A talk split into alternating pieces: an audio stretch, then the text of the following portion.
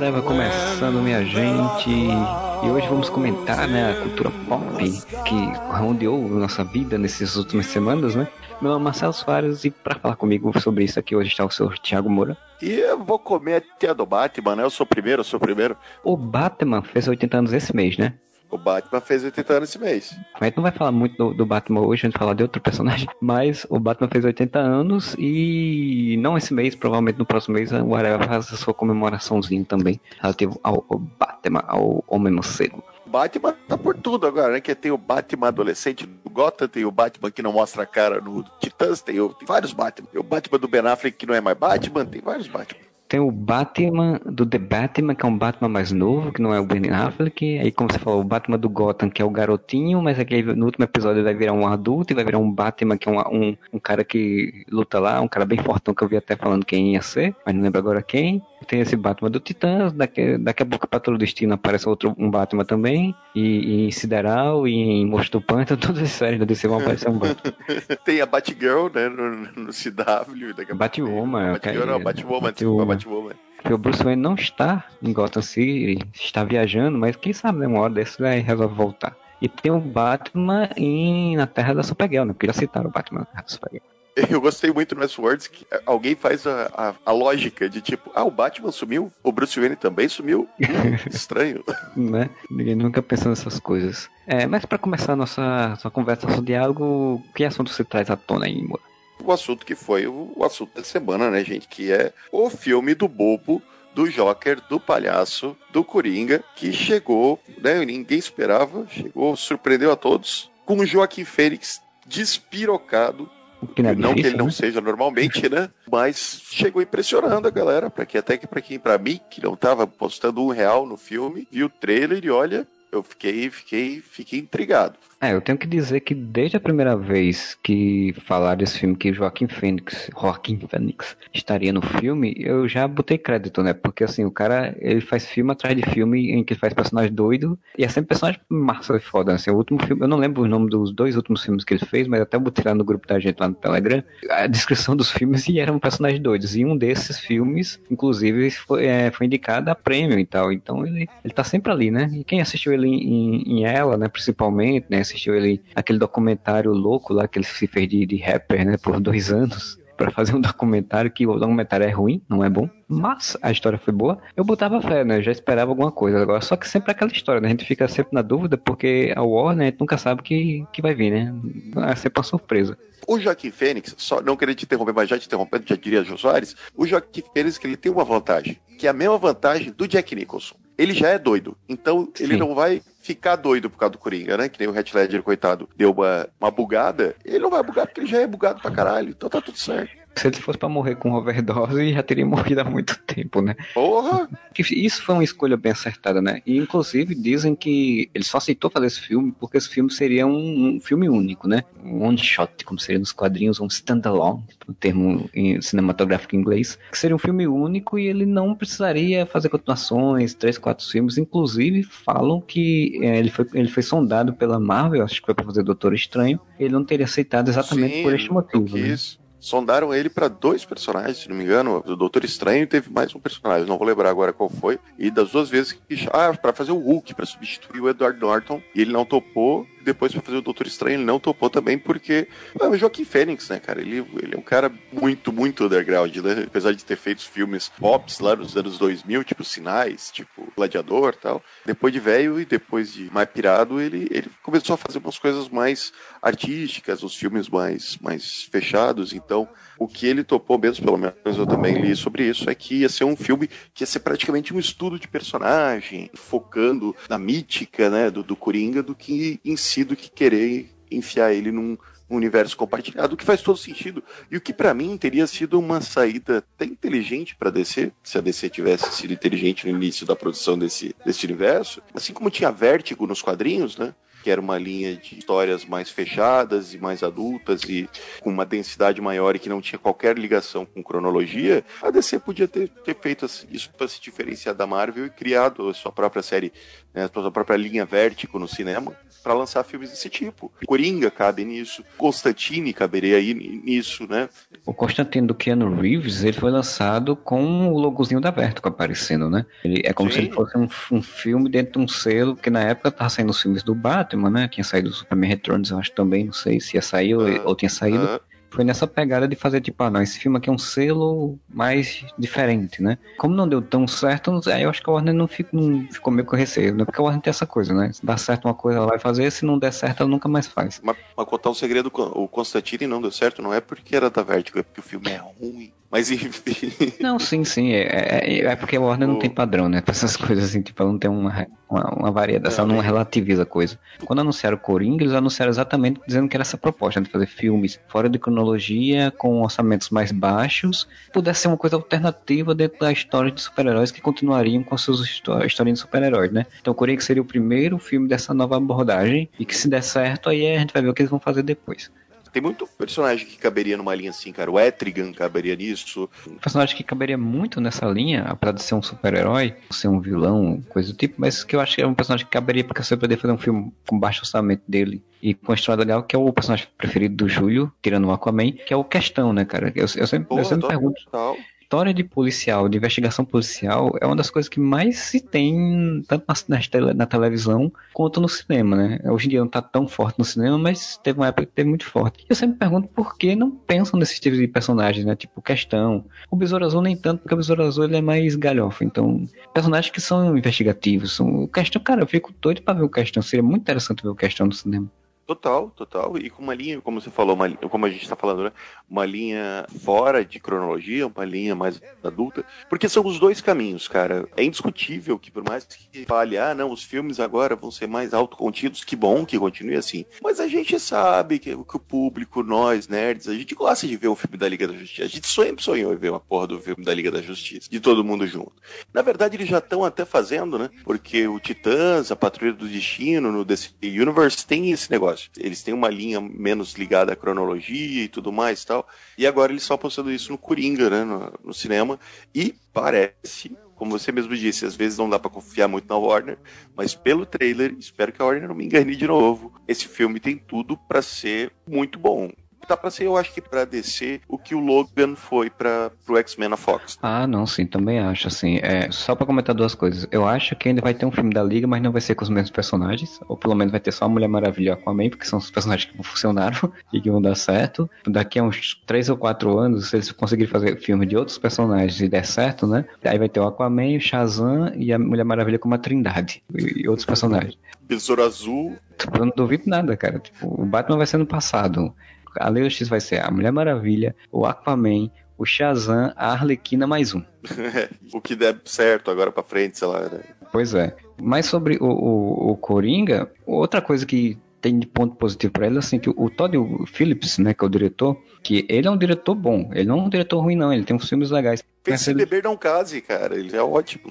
Todo mundo fala do Se Beber Não Case, mas ele ainda fez uns dois filmes depois Se Beber Não Case, eu não, ainda não assisti, mas falam que é muito, muito bom, assim, porque ele, ele é muito fã, ele é muito discípulo, ele meio que tenta copiar o Martin Scorsese, né? Que, o trailer que... deixa isso bem claro.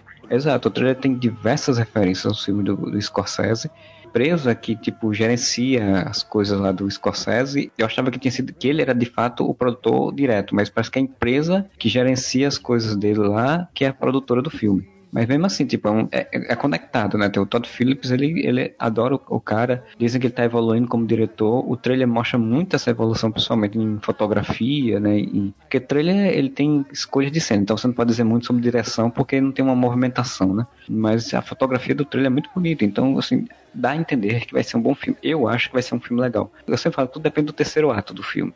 A Warner, em geral, não só nos filmes de super-heróis, mas em geral ela caga muito nos terceiros atos. Eu vi muita, muita reação, que era a galera falando, mas a DC já enganou a gente com um trailer do Esquadrão Suicida, uhum. trailer do, do, Man of Steel e tudo mais e tal. Só que eu acho que é diferente, porque aqui a gente não tá falando de um filme de super-herói. Por exemplo, um trailer do Esquadrão Suicida, ele é claramente um trailer tipo cheio de ação, explosão, tiro, a música do, do, do Queen. Aqui você, sim, sim, utiliza uma música, né, velho truque de pegar uma música clássica, no caso Smile, né, do, do, que é a trilha sonora de Tempos Modernos, que foi gravado pelo Nat King Cole. Que inclusive tem um filme do Chaplin na, no filme, né? Do, do Coringa. Vai, sim, sim, sim é o cartaz do cinema, né? E só que você não vê nenhuma cena que é tipo explosão, tiro, porrada, sabe, bomba. Quer dizer, porrada você vê, algumas, inclusive porque o Coringa apanha pra caralho nesse trailer. Mas é um peso muito grande no drama, sabe? Então me parece muito realmente um roteiro que se baseia na degradação da mente do cara e não necessariamente Coringa tentando jogar o gás do riso em Gotham City, envenenar o, o abastecimento de água, sabe? Que é o que Sim. os planos malucos do Coringa. Inclusive, é esse, então, essa é uma das minhas grandes curiosidades nesse filme, é saber qual vai ser o plano dele, né? Porque assim, tipo, vai ter um grande plano, né? No final do filme, principalmente, né? E eu quero saber vai, qual vai ser esse grande plano, porque senão não seria o Coringa se não tiver um grande plano, né? Me parece muito que boa parte do filme vai ser muito sobre muito mais drama do que, sim, sim. qualquer tipo de, de filme realmente de vilão e tudo mais. Parece uma linha Taxi Driver, sabe? Tipo, as referências da Taxi Driver estão claras ali o tempo todo. Gotham City cara, não é Gotham. Claramente, o, o diretor que você acabou de falar o nome, eu esqueci, não tá Todd retratando Phillips. Gotham, ele tá. É o Todd Phillips não tá retratando Gotham, ele tá dizendo assim, ó, faz de conta que é Gotham, mas claramente é Nova York dos anos 80, tá? É, que nem no Nola, que nem no Nola era Chicago, né? E você é, fingia mas... que era Gotham. É porque no Nolan, o Nolan não usou nem só Chicago, né? Ele usou Chicago e outras cidades também. Sim, né? sim. O Todd Phillips, claramente, toda a retratação de quando o Arthur, né, que é o nome dele antes de virar Coringa, tá andando pela cidade, os cenários e tudo, remete muito a qualquer ambientação de Nova York, de filme, né? Porque eu não conheço Nova York pessoalmente, infelizmente, até agora. Mas as ambientações de filme, assim, de, eu vi até umas, uns comparativos em alguns sites que tem cenários que ele recriou ipsis literis o, uma rua de Nova York, sabe, dos anos 80 já que é uhum. conhecida ou coisa do tipo. O filme só se passa em Gotham porque tem que ser, entendeu? Mas na verdade ele tá sim, tá dizendo, sim. né, gente? É um filme retratando naquela Nova York violenta dos anos 80, né, que foi antes do plano de tolerância zero contra a criminalidade daquele prefeito que eu esqueci o nome. Rudolph Giuliani. Giuliani, exato. E sim, tem uma aura muito de filme do, do Scorsese, né? Tem a atuação do, do Joaquim Fênix tá lembrando uma coisa bem deprimente e suja como era. É, o bicho tá até super magro, que nem o De Niro em Taxi Driver, né? Exato. Essa coisa que você tá falando de recriação e tal, e... mas aí entra numa outra questão que muitas pessoas estão levantando, é que tipo, ok, mas aí poderia ser um filme de qualquer personagem, assim, poderia ser não necessariamente Coringa, poderia ser um filme de um psicopata dos anos, nos anos 80 que desafia as autoridades e a prefeitura, assim, tal, e resolveram fazer um filme como sendo Coringa, porque tem algumas pessoas que estão colocando isso como se fosse para diminuir o filme, sabe? Na minha opinião, não vejo isso como problema, porque na verdade principalmente porque a história se baseia um tanto quanto na Pedra Mortal do Alamu, e na Pedra do Mortal do Alamu é isso, né? É a mesma coisa, então... Tô vendo muita gente. O filme do Coringa tem que ter o Batman. E sim, a primeira impressão que eu sempre tive foi essa. Só que ele não é um filme de quadrinhos, literalmente, não é um filme de super-herói, como eu já falei aqui umas duas vezes. Ele é um filme de estudo de personagem. Então, ele pega esse arquétipo do Coringa, ele pega esse personagem e ele dá uma nova leitura. Tanto que o Batman, né, o Bruce Wayne, é uma criança no filme eu já tô vendo um monte de gente fazendo vídeo na internet, falando, então vai se ligar com The Batman, que vai se passar 10 anos depois e tal. Eu não acredito que isso vai acontecer exatamente porque o Joaquim Fênix não ia topar fazer, provavelmente virar tipo. É. Eu não duvidaria que o filme fizesse sucesso, que eu acho que vai fazer sucesso, não fosse oficializado como o passado do The Batman, mas aí não ser o Joaquim, Joaquim Fênix fizesse o, o Coringa no filme do The Batman, por exemplo, se ele aparecesse. Até porque o The Batman, todas as falas dizem que o roteiro não vai, usar, vai usar vários vilões do Batman, mas não falou em nenhum momento de usar o Coringa. E como o pessoal tá falando, ah, mas se esse filme se passa em 1981, o The Batman passa nos anos 90, esse Bruce Wayne tem uns 10 anos por ali, então ele teria o quê? Uns 20 anos. O Coringa vai estar com o quê? Com 70 anos de idade, 60 anos de idade, se passasse 20 anos depois, por exemplo. Se eles quisessem, ele pode botar um, um, ator mais velho, que é o Coringa, é o mesmo Coringa do Jack Nicholson de novo, né? Pois é, ser um cara mais velho sendo o Coringa, assim.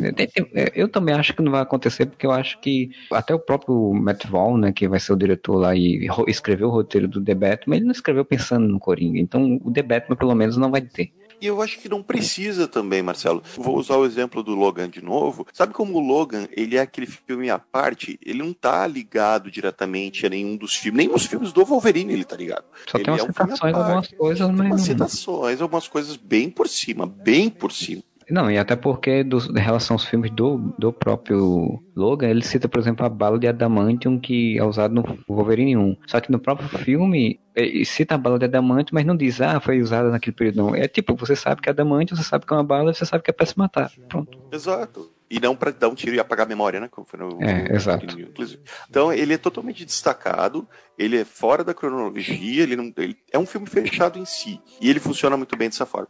Se a, a DC quer lançar essa linha de filmes que é fechado em si e que são vão ser pequenos, né, pequenos filmes de estudo de personagem, ou filmes fechados, filmes e tudo mais, não conecta com porra nenhuma, mano que faça que o The Batman, né, o Ben Affleck novo, toca a ficha desse jeito, sabe? Que é, é, muito mais vantajoso do que você tentar transformar esse filme, que aparentemente é um filme de arte, tô fazendo é, aspas com a mão aqui, não dá pra ver, mas eu tô fazendo. uh, e tentar transformar ele num universo compartilhado. Aí eles vão ficar assim, insistindo no mesmo erro, né? Não acho que vai acontecer de fato, tanto que eles botaram Thomas Wayne nesse filme como prefeito ou candidato a prefeito, né? Não, não entendi bem se ele é prefeito ou se ele ainda é candidato a prefeito de, de Gotham.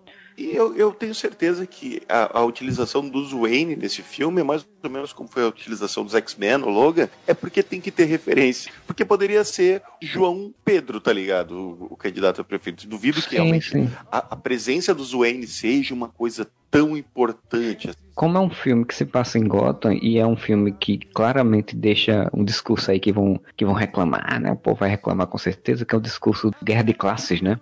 Dá todo a entender o filme que o Coringa é um cara pobre tentando na vida e que, independente se ele tem do, é um problema mental anterior ou não, ou se a sociedade empurra ele para isso, mas que ele é uma pessoa que, que vê nos ricos uma forma de se vilanizar alguém, né? E aí os Wayne são essa representação porque os Wayne é conhecido como uma, uma grande família rica de Gotham você citou um negócio interessante, independente dele ter problema mental ou não. Outra coisa que eu achei legal quando eu revi o trailer é que quando ele está tentando escrever aparentemente as piadas para um stand-up que ele vai Sim. fazer, né? Ele escreve a pior parte ter um problema mental é que as pessoas querem que você haja como se você não tivesse. Então, sim, ele já tem esquizofrenia, né? Ele escreve, e você pode ver que a escrita dele não é uma escrita normal, digamos, entre aspas, né? Não tô querendo. É, o início da letra, é, o início da piada, né? É. É, é normal e depois ele escrotiza. É, né? começa a ficar torto, então começa a ficar todo deformada a letra, assim, porque é exatamente a construção disso, né? De que, tipo, ele tem algum problema já. Quando ele tá escrevendo isso, tem umas, um negocinho de pílulas, de, de comprimidos do lado, assim, dele. Então, ah, dá, dá, a entender que ele já toma comprimido, ele já deve ir ao Arkham pra tomar, porque no filme, ele, no trailer, ele vai, mostra ele no Arkham, ou pelo menos ele se consultando com a médica, pra isso, né, pra ter acesso aos comprimidos, né, tem, claro, é um trailer, a gente não tem como saber qual a história do filme, né, a gente supõe. A gente tem, tem, a mãe dele ali, a gente sabe que, a mãe dele, que ele tem uma ligação é. foda. Ah, cara, a cena dele dançando com a mãe, eu acho foda. Eu vi o Coringa ali, sabe? O, o Coringa, quase todas as representações boas do Coringa, ele é um maluco, só que ele tem um, uma elegância, digamos assim, muito peculiar, sabe?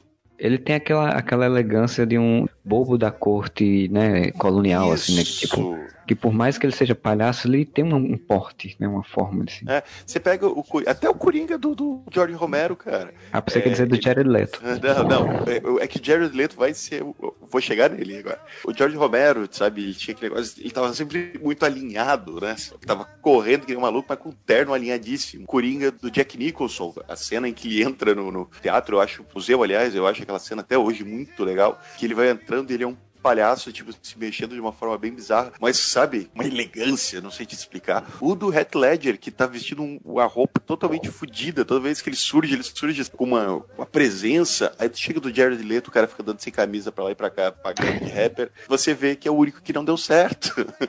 Eu vejo isso de volta aqui nesse Coringa do Joaquim Fênix, que tem essa, essa presença, entre aspas, meio elegante e ao mesmo tempo meio patética, e isso eu achei muito foda, sabe? O início do trailer vai mostrando ele muito patético, tem toda a parte com a mãe dele, tem a parte que ele é mostrado como loser o tempo todo. Tipo, é mostrado que ele sim já tem problemas, ou problema de esquizofrenia, alguma coisa do tipo, mas que ele é muito loser. E o final do trailer que é quando ele tá meio que transformado em Coringa, né? Quando ele surge com, com um buquê de rosas, dançando na, na escadaria. Você vê ele seguro de si, certamente, na minha leitura, pelo menos, é depois que a mãe dele provavelmente morreu, e eu acho que deve ter morrido por causa de problemas de sistema público de saúde, porque aquela cena dele visitando o hospital. Provavelmente a mãe teve que ficar internada, né? Ele tá indo visitar provavelmente ela. Alguma Isso. coisa assim, assim, né? E ela morre e... por conta do descaso. Exato, eu acho que sim. E é o momento em que provavelmente ele para de tomar os remédios que a gente viu né, na mesa quando ele está escrevendo as piadas. Ele abraça a loucura e ganha essa, essa segurança. Tanto que a, a frase mais foda para mim do trailer não é o puta happy face. É, puta. Como é que é? Put on a happy face, né? Face.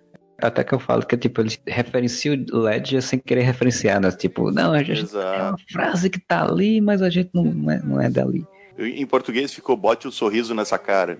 Que ficou meio estranho. Que, combina bem. Não, eu acho que fica bom, cara. Tipo, bota um sorriso nessa cara. Put on happy face, sabe? Tipo, fique com uma cara feliz, bota um sorriso nessa cara.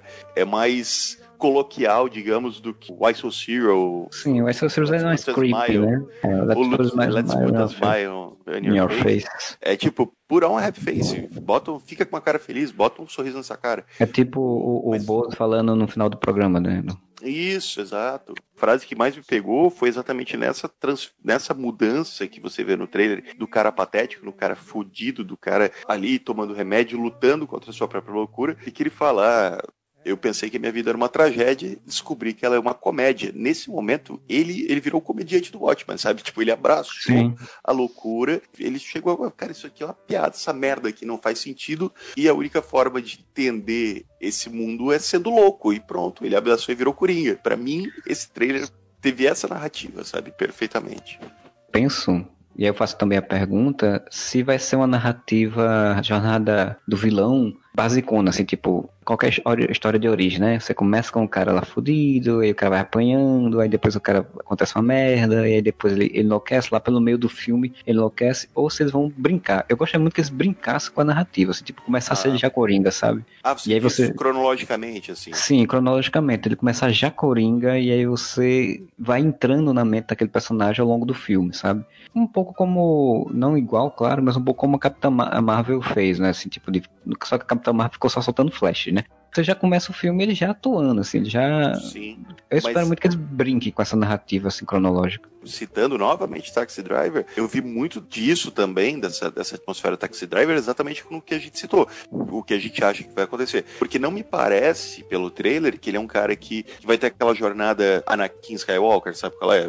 Pessoa bacana, aí começou a dar umas merda, aí quando deu muita merda, ele disse, foda-se, eu vou virar mal. Me é, dá a impressão que ele tem essa. Porque ele é creepy o tempo todo no creepy, ó. A gente falando mal de usar palavras em inglês sem Sim. necessidade. Ele é esquisito, meio assustador o tempo todo no trailer. No começo, até como tu citou o negócio dos remédios, parece que ele tá controlando, ele tá dizendo, não, eu tenho que ser normal, eu tenho que ser normal. A pior coisa é de quando você tem um problema mental é que as pessoas querem que você ache como se você não tivesse. Então eu sou normal, é, sim, tá lutando. Com... Ele tem um negócio, não é nem, eu não diria nem esquisito, assim, eu diria um negócio que ele, ele incomoda. Cômodo, aquela, exato, é, aquela, aquela cena inicial do trailer, né? Que ele tá falando com a médica e tal, e aí, tipo, ele tá com a cara meio depressiva, assim, aí ele dá um sorriso assim, tipo, é um sorriso que você diz, nossa, isso, isso me incomodou de uma forma assim, tipo, não.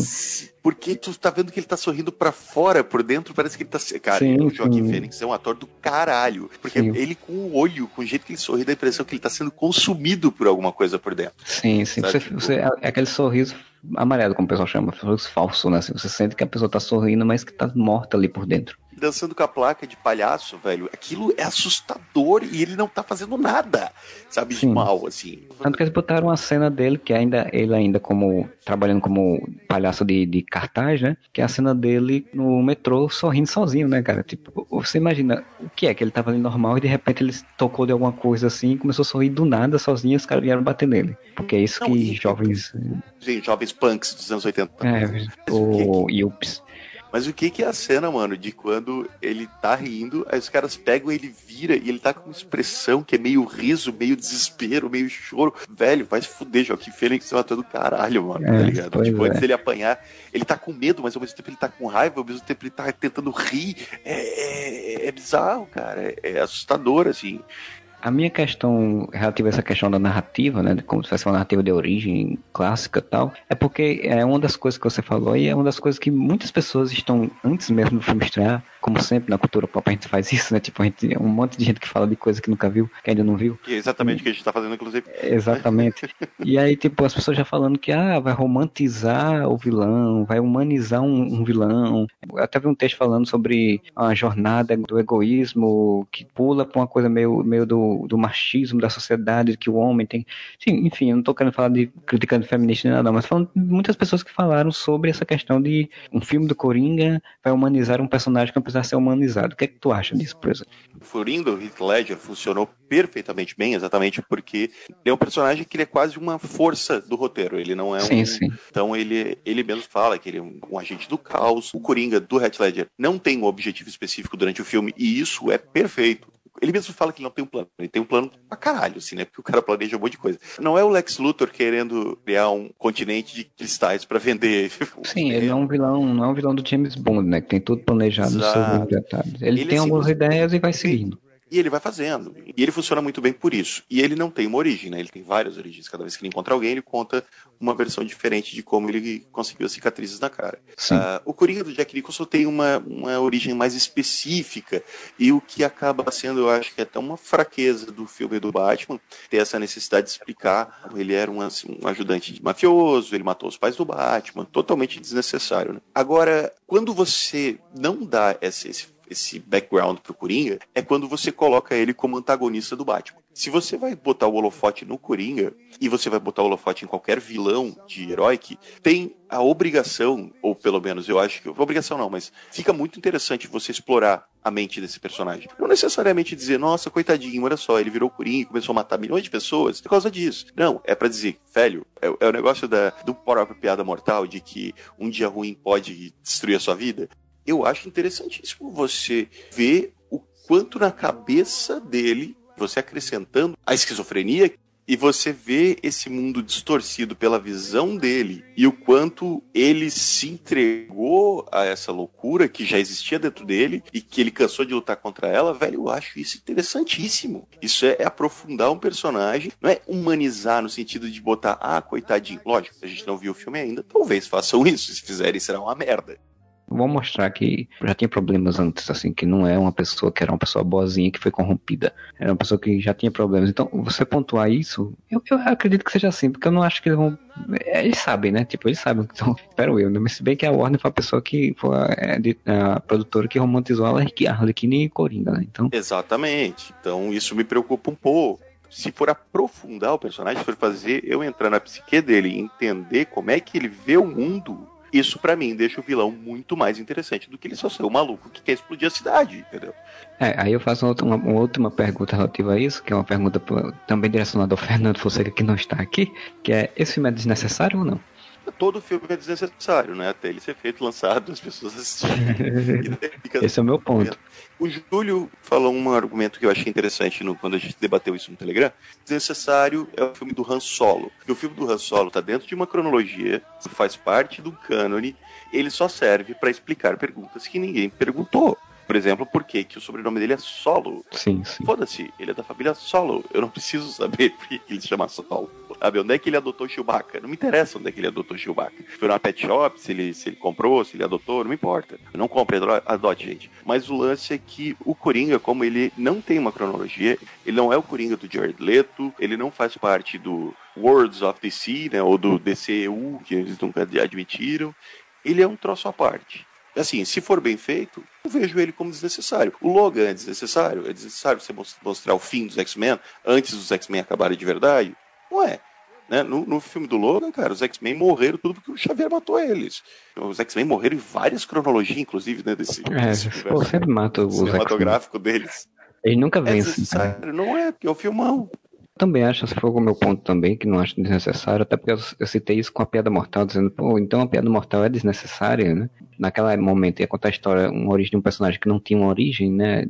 E aí era desnecessário e saiu uma ótima história que todo mundo ouve até hoje. Já, fez, já foi feita animação, a adaptação para outras, né? Pra, a Gotham já fez adaptação, enfim e tal. Eu acho que toda história, se ela é boa e bem feita, ela não é desnecessária, sabe? Ou mesmo que não seja bem feita, mas eu não acho não, toda história é válida, desde que seja interessante ser visto, né? Eu acho que o Coringa vai ser um bom filme, não, não, estou esperançoso, estou ansioso também para vê-lo lá em, se não me engano, em outubro que vai sair tô torcendo para que saia um filme legal e que isso mostra a DC que ela pode fazer outros tipos de filme, que é uma coisa que eu reclamo muito da Marvel, que a Marvel até agora não pensou em fazer outros tipos de filme. Fica sempre na mesma batida. Então eu espero que, que dê certo.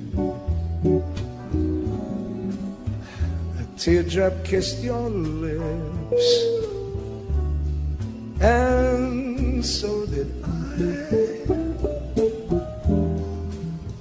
então, já que a gente tá falando da Marvel, estamos falando do que vai vir agora, né? Que é o Vingadores Ultimato, o Vingadores Endgame, né? Tá, eu já parei de ver os, os comerciais, já parei de ver todos os negócios, vi só os dois trailers que saíram eu não consegui segurar. Em alguns meses atrás eu li um rumor do, que tinha saído com toda a possível história, então tem algumas coisas que eu acho que realmente vão acontecer, mas eu não vou falar disso aqui. Só pra gente pontuar, né, Moura? Tipo, a expectativa, né, para o filme que estreia agora no final do mês de, de abril. A expectativa está lá no alto, né? Eu estou contando os dias. Eu não estou mais marcando os dias no, no, no calendário, eu estou marcando as horas, assim. Eu dividi cada númerozinho ali em horas, eu vou riscando quantas horas faltam para assistir Endgame. Comprei para quinta-feira, não vou ver na pré-estreia, porque eu sou trabalhador e preciso acordar cedo. Irei no, no primeiro dia. Já está comprado na sala VIP, inclusive. Gastei 40 mangos para ir na sala VIP, mas vai valer a pena. Minha expectativa também tá bem, tá bem alta, como sempre, né? Não tem como não estar tá alta. O filme já né, vendeu um ingresso pra caralho. A quantidade de ingressos de pré-venda são os, o filme do Vingadores Guerra Infinita, da Capitã Marvel e o Último Jedi juntos. Da pré-venda desse. do Endgame, do Ultimato, né? Vamos falar Ultimato. É, é um filme que não, nem precisava, né, de, de, tanto de comercial e tanta divulgação, né, mas tá tendo divulgação pra cacete, todo dia sai um, um, um pôster novo. Mas é um filme que todo mundo já espera, então era natural que ia vender pra cacete isso tudo mesmo, vai dar uma bilheteria. Se esse, se esse filme não chegar a 2 bilhões, ou 1 um bilhão, e, um ah. bilhão e meio pelo menos, eu não sei. Não, 2 bilhões chega fácil. Cara, pôster pode ter pra caralho. Eu adoro as artes promocionais, eu uso tudo de, de fundo de parede, protetor de tela do computador, tudo. Agora, porra, trailer, mano o primeiro só tava suficiente, não precisava ter lançado o segundo. O segundo foi assim, quase chorei, mas não precisava. Porque eu não preciso ver o Tony Stark e o, o, o Steve Rogers juntos já, gente. Eu quero ver isso no cinema. É, mas o diretor cena não existe. Não, mas tem duas, né? Tô falando deles apertando a mãozinha e dizendo. Sim, muito Aladdin, né? Não, cara, é muito Titanic. Trust Sim. me, Rose. É trust. É muito, é muito, uh, muito draminha. Não, não, achei, achei bonitinho. Aquela cena que tá todo mundo no, no, na sala, assim, ele levanta o capitão e o Tony, a, a, Nebula já aparecendo junto. Pô, deixa o draminha pra gente ver lá como é que vai resgatar. Será que vai morrer? A gente sabe que não vai, mas mantém o draminha. É, a, gente, a gente sabe que eles não estão juntos, né? Mas assim, é, quando eles mostram um pouco, assim, fica, você já sabe meio que diz, ah, vai acontecer isso, aquilo, perde um pouco a surpresa, né? é. né? Mas como tá bem na cara, tá bem óbvio, né? Que esse trailer, esse trailers só mostra, sei lá, um terço do filme, né? Porque o filme vai ter Não. três horas e um diz minuto. diz os russos, eles podem estar mentindo também. Tudo que a gente viu no trailer até agora são os primeiros 20 minutos de filme. Então, eu não duvido não. Assim, pelos rumores que eu li há um, há um tempo atrás aí, que os trailers estão meio que confirmando, eu acho que meia hora acabou os trailers, sabe? Meia hora aí vai-se embora tudo e meia hora o filme vai ter uma, uma quebra de expectativa gigante que todo mundo tá, tá esperando que fosse o final assim, e vai ser uma quebra de expectativa e você vai ficar, eita porra, e agora? a gente tem, se, se os russos estiverem falando a verdade, 20 minutos de imagem do filme inteiro. Dos primeiros 20 minutos, aliás. E a única coisa que a gente consegue usar para ter mais ou menos uma ideia de quando acontece o que, é o cabelo da viúva negra. Sim. Internet virou analista de cabelo, né? Não, mas aqui ela tá com cabelo loiro. Aí, agora ela tá só com as pontas loiras e tá com a raiz vermelha. Agora a raiz vermelha já. Passagem de tempo, né? E passou sim, um tempo entre uma coisa e outra. Então você diz, ah, né? Então se ela tá com essa, essa imagem aqui, aqui nesse, nessa cena, e então porque vai acontecer isso nessa cena, e aí ela tá na outra cena com essa outra imagem, vai acontecer. É, assim, dá pra ter uma ideia mais ou menos realmente assim, é, do que vai acontecer, pelo menos em termos de super-heróis, mesmo assim a gente vai se divertir pra caramba, né? Tipo, a gente, tem algumas coisas que eu sei que vão acontecer, mas que eu sei que quando eu ver isso na tela eu vou ficar, nossa senhora. E falando do cabelo da viúva ainda, eu, eu me toquei de uma coisa. Como os irmãos russos foram inteligentes, porque eles vão ter, provavelmente, visivelmente, o filme ele vai abranger um período de tempo muito grande. Faz especulação de pelo menos uns 5 anos não vai continuar o filme com o Capitão América sentado no chão em Wakanda falando oh my god. E você vai ter todo essa o tempo, o período de adaptação, quer dizer, o mundo cagou todo. Eu vi muita gente reclamando, porra, mas o Gavião Arqueiro cagou o mundo inteiro e teve tempo de ir lá fazer uma tatuagem e, e raspar um moicano.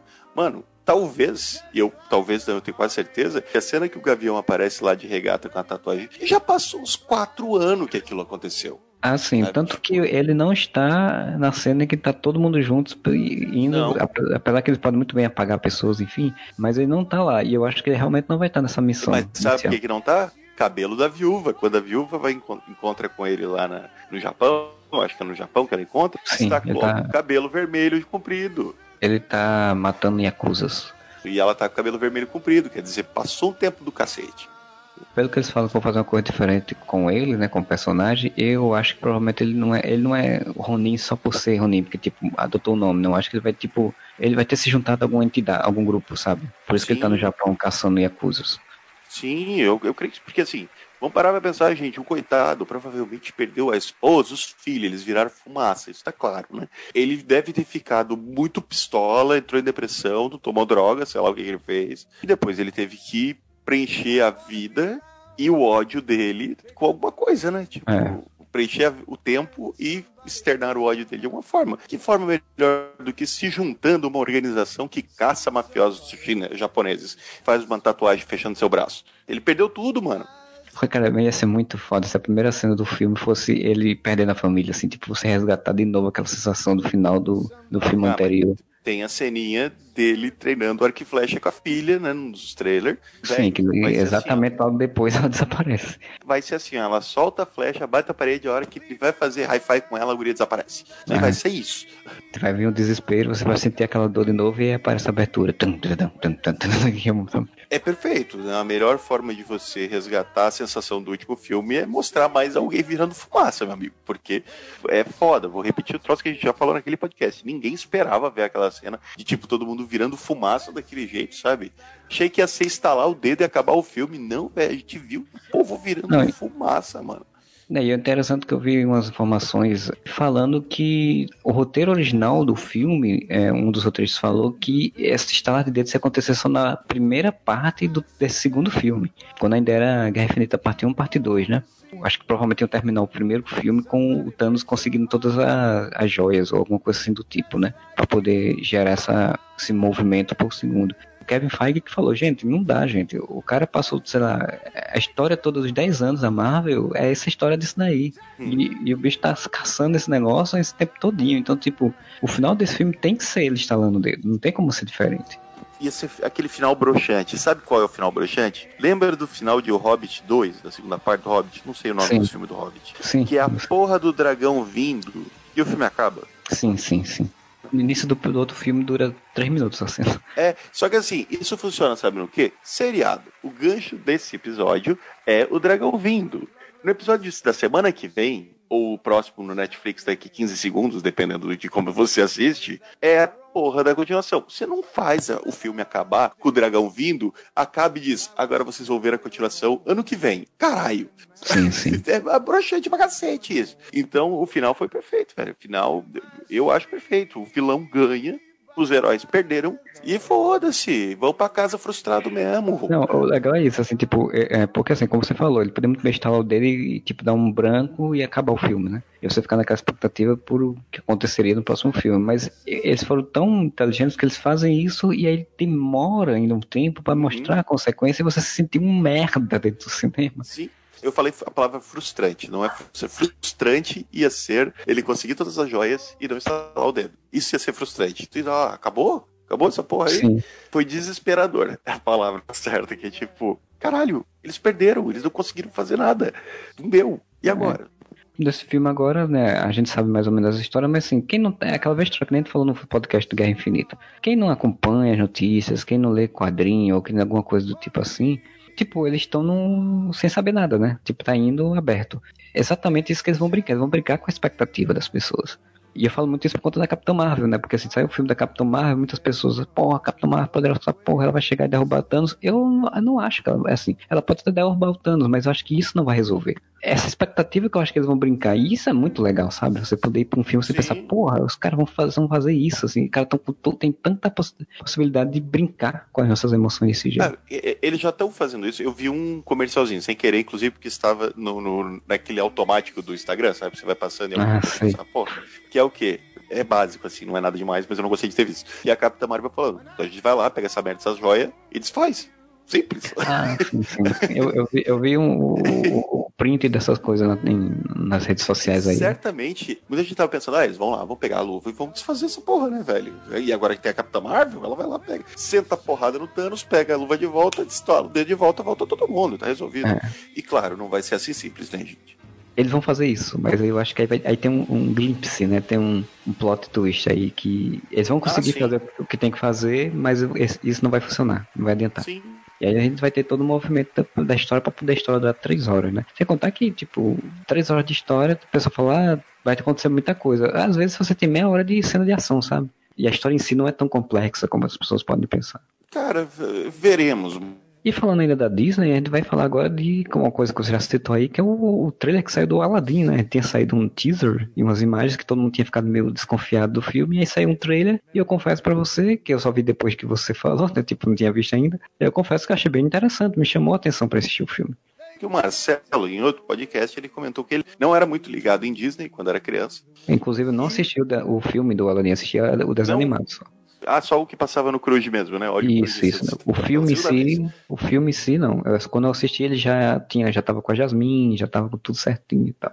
Eu acho que esse foi o desenho que eu. Eu tinha a fita que ficava vendo em looping. Sabe, criança? Criança retardada faz isso, né? Fica ah, mas o desenho era muito bom eu vi o, o, filme do Aladdin repetidamente.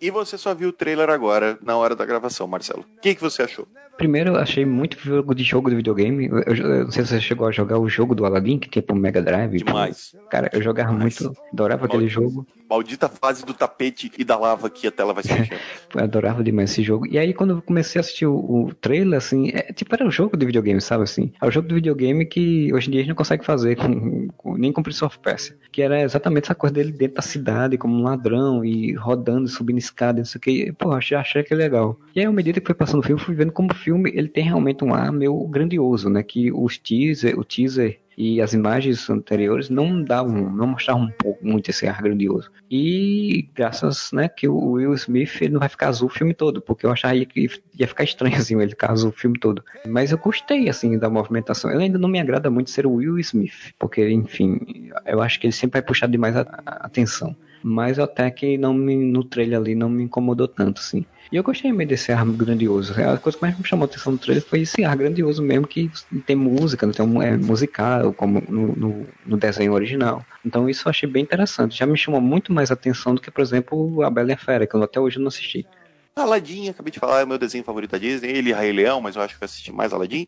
Cara, a primeira coisa, o desenho, ele é mais um musical mesmo, né? Tipo, a cena que, que começa o trailer, que é o Aladdin correndo pelo, pelo mercado depois de fazer, de, de roubar uma maçã, acho que ele rouba. No desenho, é, um, é uma cena musical, então você, então ele tá quase dançando, sabe, em cena, aquele negócio todo coreografadinho, assim, não sei o quê. Aqui, eles fizeram exatamente com uma cena de ação, então acho que vai ter muito cara de filme de ação, o que combina muito com o Aladdin, ligado? Sim, sim. Você deixar ele mais em ação, mais aventura.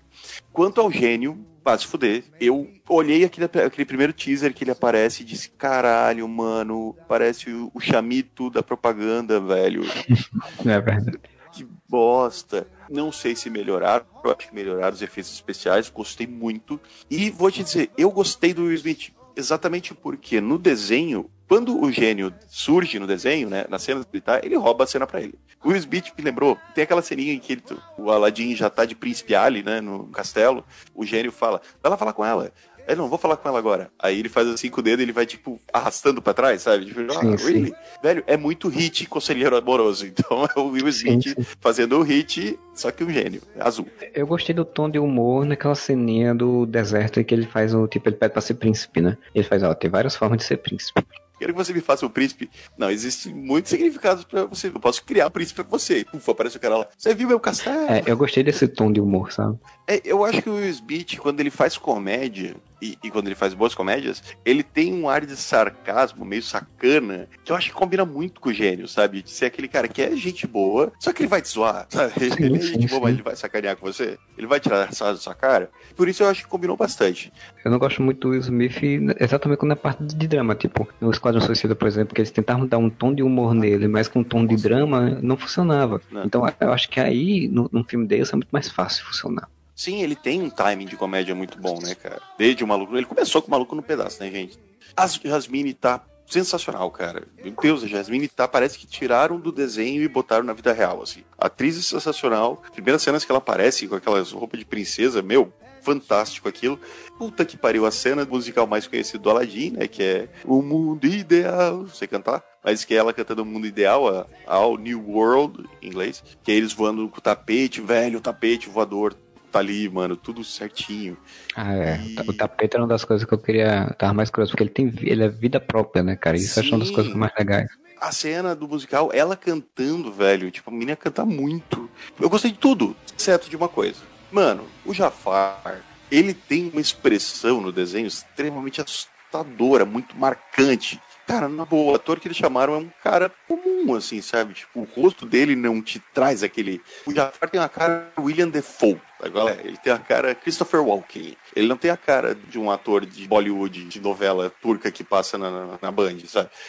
Então, pra mim, faltou escolher um, um ator que tivesse cara marcante, assim, sabe? Olhasse e tivesse medo dele. E eu achei que já chamaram um ator muito comum, um meio galanzinho, assim, pra ser o Jafar. Então, me broxou um pouco. Às vezes você espera isso de um ator, como por exemplo o Mark Strong, e aí quando você vai ver os vilões dele, não são, né, né tantas coisas assim. Mark Strong, ele sempre faz mais ou menos a mesma coisa. Porque aí você diz, não, Mark Strong tem uma cara de vilão, né, tem uma presença de vilão, mas quando você vai ver, não é tanto assim. Então, é, às vezes pode até ser bom, né? Pode até ser bom você achar que é um cara que é um.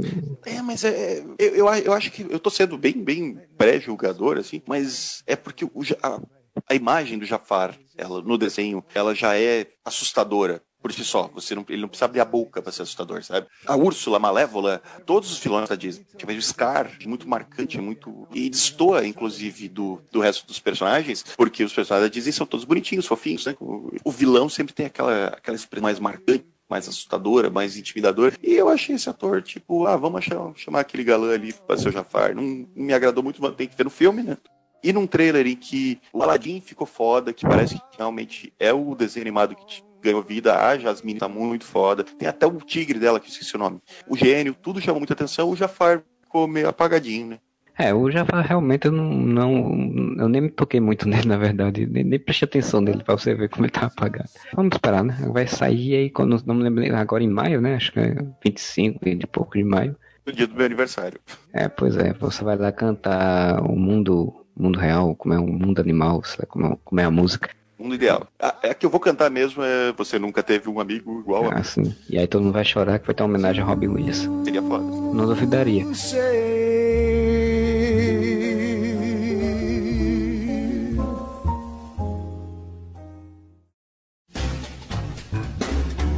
Stepping out with my baby, you can't go wrong cause I'm in right. It's for sure, not for maybe. I'm all just up to you. Stepping out with my honey, can't be bad to feel so good. I never felt quite so sunny that I keep on knocking wood to be smooth sailing cause I'm trimming my sails. With my top hat and my white tie. E já que a gente tá falando de trailers também, né? Agora a gente tá falando de, de um mundo de fantasia, com as coisas tudo lindas, com gênios, com maga, vai falar de outro mundo de fantasia, só que as coisas não são tão lindas, né? É o mundo Stranger Things. Things.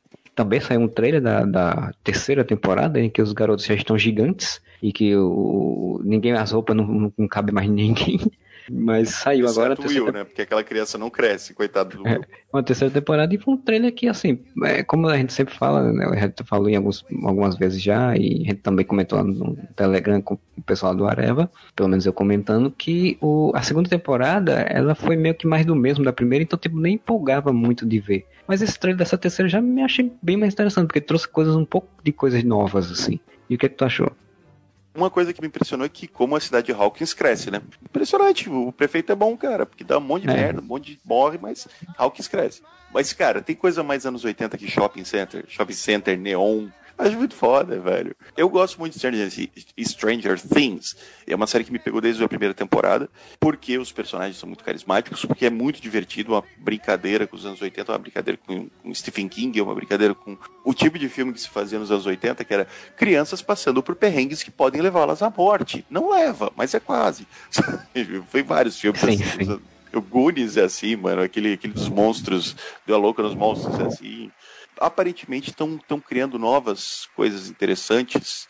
Cara, em relação à ambientação de anos 80, o troço com cor estouradaça. É muito anos 80, né? Não é mais aquele troço tão sombrio que é quando era na primeira, segunda temporada, tô falando de, de fotografia. Aqui tu tem umas, umas cores estouradaças, todo mundo com as roupa coloridaça, sabe? Aquela loucura de anos 80. O fato das crianças já estarem numa fase mais adolescente ou pré-adolescente também dá uma dinâmica diferente pro grupo.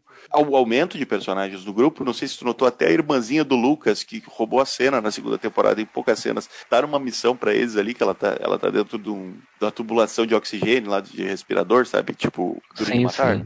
Eu tô prevendo, assim, pelo que eu tava vendo desse trailer, deve ser dentro do. Ele deve ficar preso em algum momento dentro desse, Do desse shopping. shopping, né? Certo? E aí ela, ela fazendo alguma, alguma missão, alguma coisa lá, assim, porque como eles estão dando muito ênfase no shopping, provavelmente vai ser. é, e é uma referência também a filmes, né? De, de terror, essas coisas, ficar preso dentro de Sim. shopping e tal. Os mortos-vivos, né, cara? Muito É, Madrugada dos Mortos lá e tal. isso. Dá a entender, provavelmente vai acontecer, que também é outra referência a filme de terror dos anos 80, Upside Down, né? É, ele vai meio que contaminar as pessoas numa cidade, né? Tipo, né? Tem, um, tem uns momentos ali que tá meio tipo zumbi, né, cara? Velho, tem duas minas que aparecem no trailer. Acho que é naquela inauguração maluca que o prefeito tá fazendo lá. Que as minas tão, velho, com o olho vidradaço, assim, como se elas tivessem invasores de corpos, mano. É o próprio Billy, né? Ele tá, aparece com o braço cheio de coisa lá. É, mas o Billy eu acho que vai, vai dar ruim, muito, vai dar muito ruim pro Billy. Power Ranger vermelho vai virar o monstro da Rita Repulsa, cara. Porque É, provavelmente. Ali vendo nos frames ali, o bicho. Primeiro ele aparece ali, né? Tipo, marrentão, né? O, cara... o Billy é o cara que levanta peso fumando. Então, ele tá lá, marrentão, trabalhando de, de salva-vida da piscina, as meninas curtindo ele, de repente aparece o bicho olhando pro braço, o braço tá meio Venom ali, e depois aparece aquele cramulhão assustador que parece que ele tá surgindo, nascendo. É o Billy, mano. O Billy vai virar o cramulhão. Eu acho esse conceito muito legal, eu acho mais interessante do que o, o que eles fizeram na segunda temporada de novo, trazer monstrengos e do Upside Down e vai atacar. Assim, tipo, é um conceito exatamente de filme de invasor de corpos e tal, né? Tipo, você faz com que as pessoas se tornem, pessoas que você conhece se tornem problemas, né? Se tornem o E perigo. ameaçador pra E caralho isso. né? É, e qualquer pessoa pode ser contaminada e tal. Isso provavelmente vai vir exatamente daquelas esporas lá que o bichinho cuspiu pra fora, né? O, o garotinho. Sim, o Will. Provavelmente vai vir dele, né? Ele vai ser provavelmente um tipo de avatar do, daquele monstrengo, né? O monstrengo vai falar por ele, alguma coisa do tipo, e vai contaminar. Eu não sei se isso vai se repetir, né? Porque eles já fizeram isso. Na temporada passada ele já era, ele já tava lá. Aqui é uma das melhores partes pra mim da temporada passada, que é quando ele vira vocação do mal ali, né? Que ele fica possuído pelo capiroto. Acho que repetir isso, mas eu, pelo que eu entendi, no trailer, pelo menos, aparece ele preocupadaço, como se ele estivesse tentando resolver uma coisa. Ele tá suando muito, porque esse moleque tá estragado por passeio. Sim. mas ele tá suadaço assim. Então eu acho que ele vai ser. Dessa vez sim, eles ensaiaram isso na, na segunda temporada.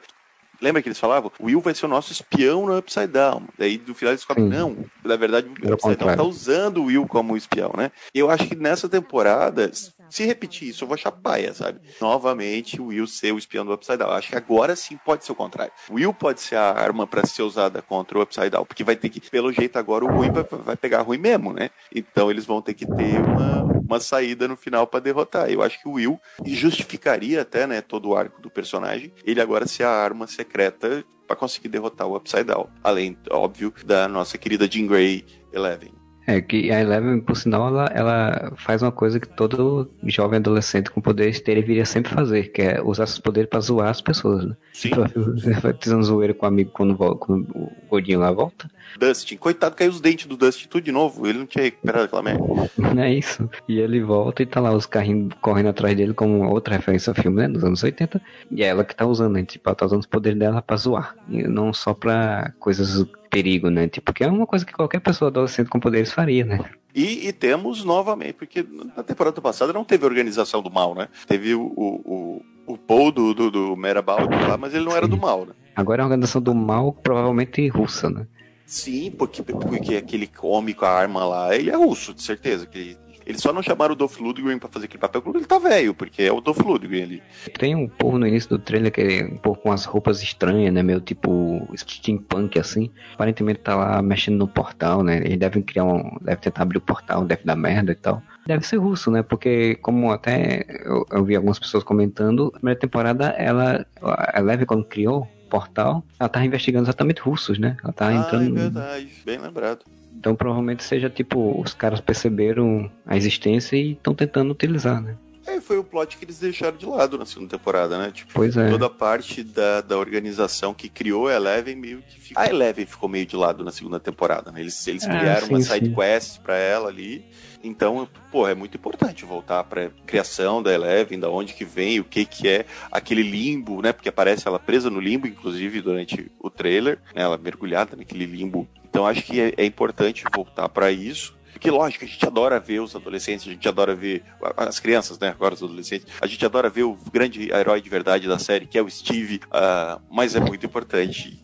Começou, né? Começou tudo com, com esse projeto científico que criou a Eleven. Então, eu acho que vai, vai voltar pra isso e vai ter essa organização russa e vai ter organização do mal. E quando tem organização do mal é legal. Quando tem organização do mal caçando criança é mais legal ainda. E vai dar ruim pro coitado do Steve, porque tem um frame que estão enfiando uma agulha no pescoço do coitado do rapaz, está trabalhando no fast food, inclusive. Só posso te dizer que eu estou muito empolgado. Aquele trailer me empolgou muito, sempre me empolga Stranger Things e quero muito assistir. Também vou, vou acabar assistindo. Eu gostei, eu muito que diminuísse esse número de episódios. Ainda acho três episódios muito. Pra qualquer série dessa de Netflix, acho muito. Então ficaria feliz de diminuísse. Mas eu, claro que eu vou assistir, né? Vai sair, vai estrear. Acho que se não me engano, estreia realmente no mesmo, mesmo sistema, né? Em outubro, né? Que é. Não, é 4 de julho. Esse ano é Ah, 4 de julho, é, o, o- é, vai ter festa de 4 de julho, exato. Porque eles sempre fazem ligado a um. um- Um feriado. Vamos, aí, vamos ver. E a gente comenta depois o que acontecer na série. E só um adendo assim, são 13 episódios, são. Para segunda temporada foi exagerado, foi. Na primeira eu acho que ficou bom.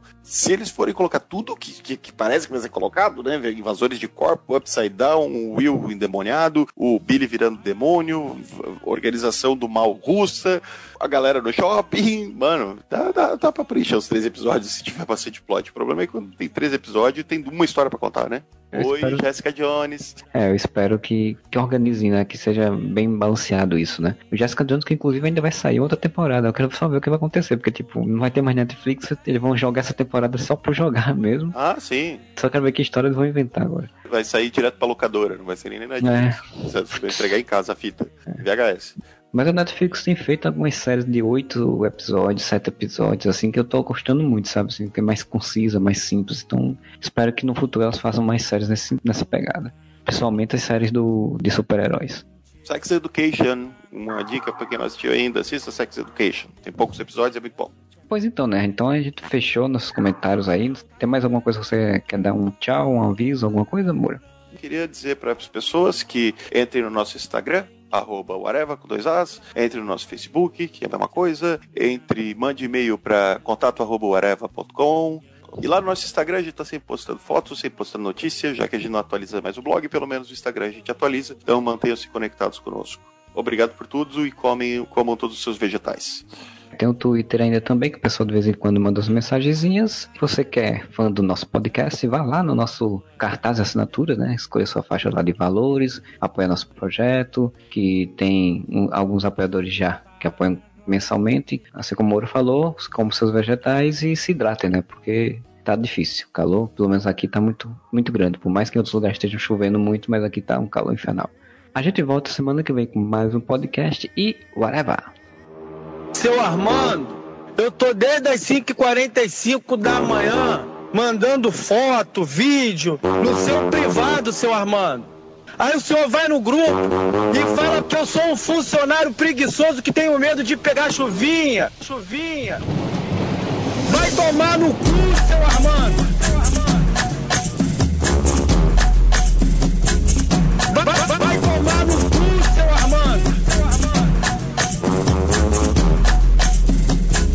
É o caralho, seu Armando. Chuvinha é o caralho, seu filho da puta. Vai se fuder você, tua empresa, teus funcionários, teus sacos de farinha, tudo pra casa do caralho, filha! Filha da puta!